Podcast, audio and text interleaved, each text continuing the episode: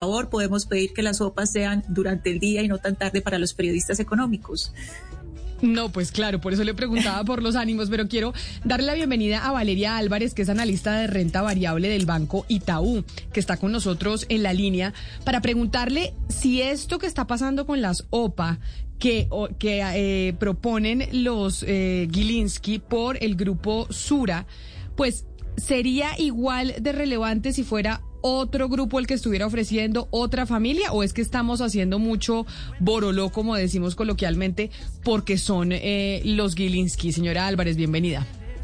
Hola Camila, buenos días para todos. Eh, bueno, esto ha sido una novela como siempre lo hemos mencionado realmente, eh, pero efectivamente claro que sí es igual de relevante, dado pues el tamaño de la transacción y lo que quiere lograr el grupo oferente Seguramente eh, lo que vamos a ver en adelante pues es mucha expectativa, mucha incertidumbre en el mercado. Lo que se ha dejado ver es que hay un interés muy grande eh, por Nutresa y por Grupo Sura también.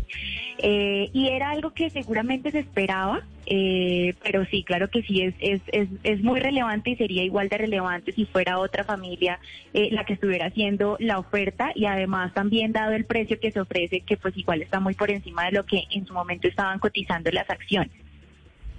Analista Álvarez, pero más allá de lo que usted nos dice que sí, que está más arriba el precio nominal, pues hay algunas personas que dicen, oiga, es que lo que está haciendo Gilinski no solamente es comprar unas acciones, sino adquirir todo un, un conglomerado económico que está cruzado con muchas compañías, teniendo influencia en muchas compañías, y eso no hay como una, una prima eh, escondida ahí que debería ser pues que las acciones valgan mucho más y que los accionistas en el fondo pues quizá no estén ganando lo que deberían.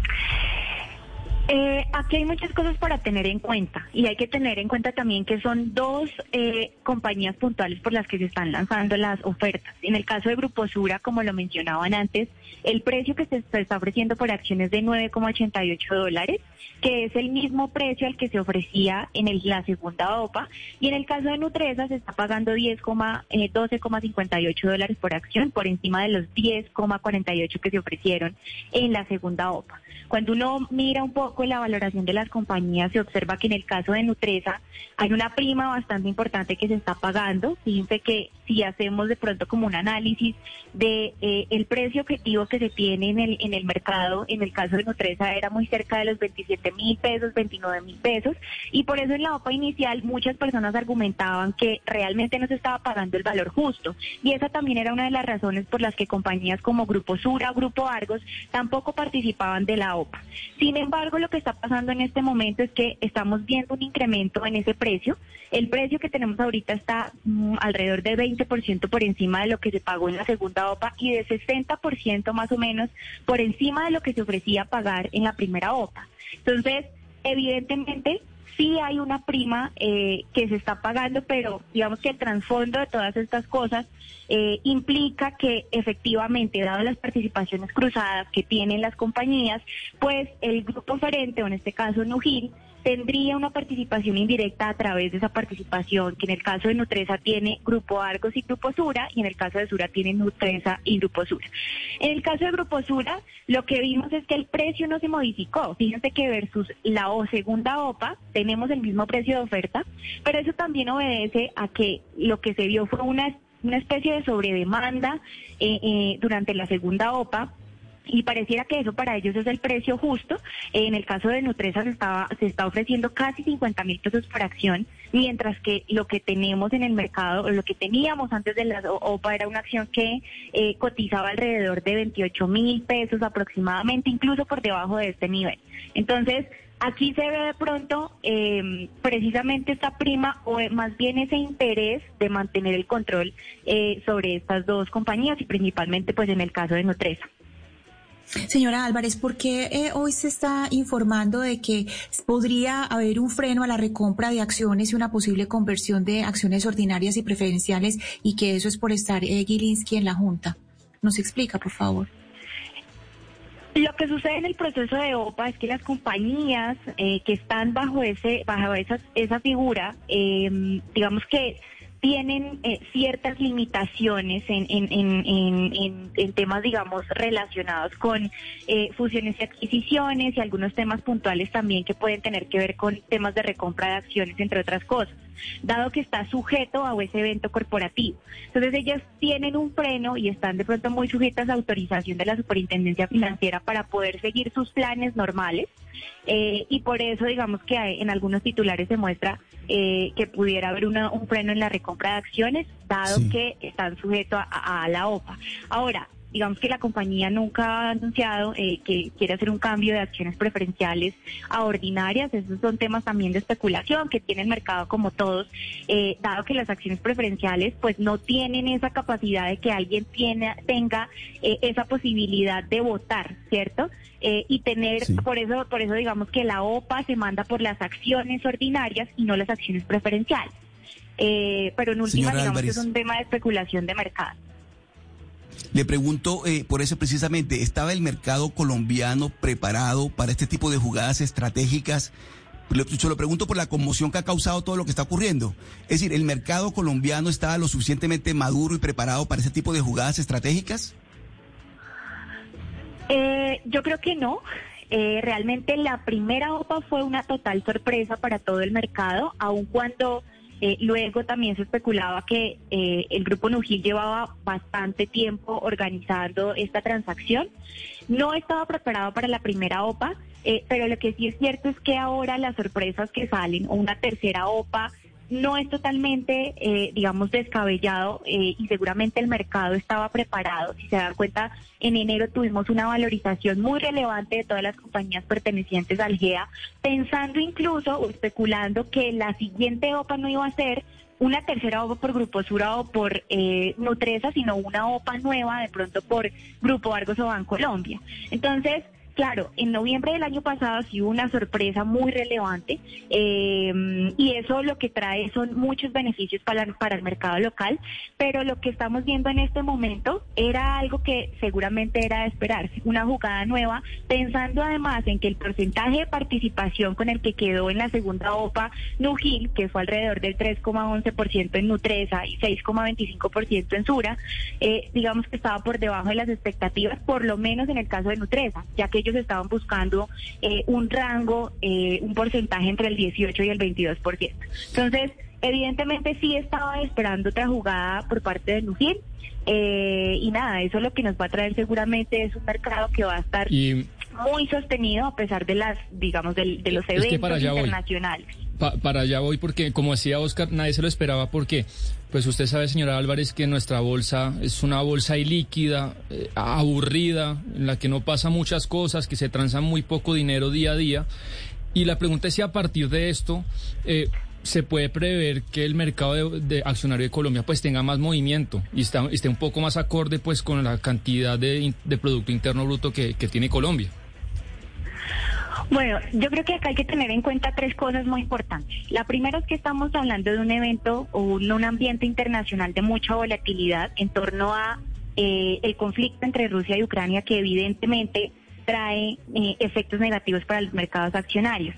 Pero lo que hemos visto es que durante la semana pasada, que fue cuando se desarrolló todo el, todo el conflicto o comenzó a desarrollarse el conflicto, el Colcap estuvo muy sostenido, sostenido. El mercado accionario estuvo muy estable realmente en comparación a lo que hizo los eventos internacionales. Eso no quiere decir que si no se da un escalamiento de este conflicto, no vayamos a tener un impacto, pero también tenemos por otro lado de pronto este nuevo catalizador que son las terceras sopas que evidentemente pues van a traer un poquito más de apetito por el mercado local.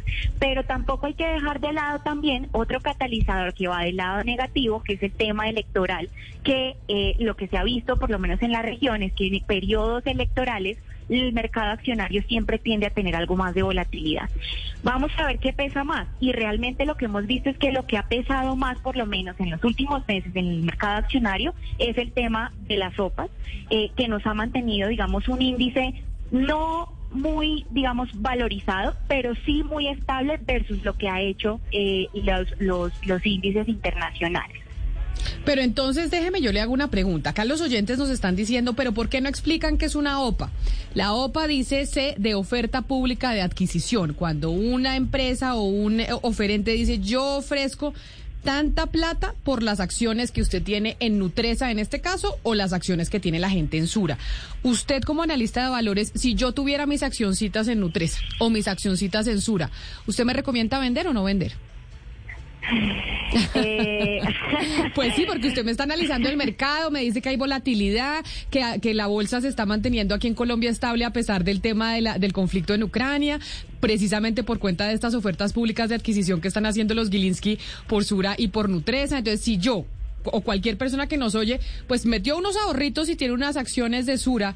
Usted en esta tercera OPA, en esta tercera corrida que, que anunciaron anoche los Gilinski, ¿usted me recomendaría vender o no me recomendaría?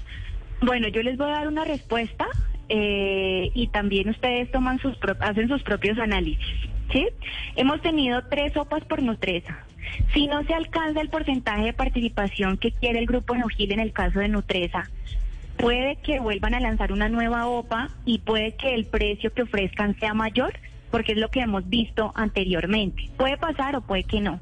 Ahora, si probablemente Gilinski se quede con Nutesa o, tenga esa de pronto participación accionaria que le permita tener bastantes miembros de junta para, digamos, hacer algunos cambios en la compañía, cambios como por ejemplo desinversiones en, en Grupo Sura eh, y en Grupo Argos, y de largo plazo poder vender esa compañía a un privado internacional que traería muchos beneficios para los inversionistas, pues hay que pensarlo, ¿no? Yo puedo vender en este momento y pensar en que voy a tener una rentabilidad bastante eh, atractiva, incluso las personas que están compradas desde 2014 eh, o 2013, que fue más o menos cuando se hicieron los máximos en la acción, eh, pero de largo plazo también pueden venir cambios en la compañía muy positivos y además pensando en que los resultados también pueden venir bien, incluso en, en el periodo que tenemos actualmente. En el caso de Grupo Sura, el precio que se está ofreciendo eh, si bien es el mismo, también representa niveles por encima de lo que hemos visto operar.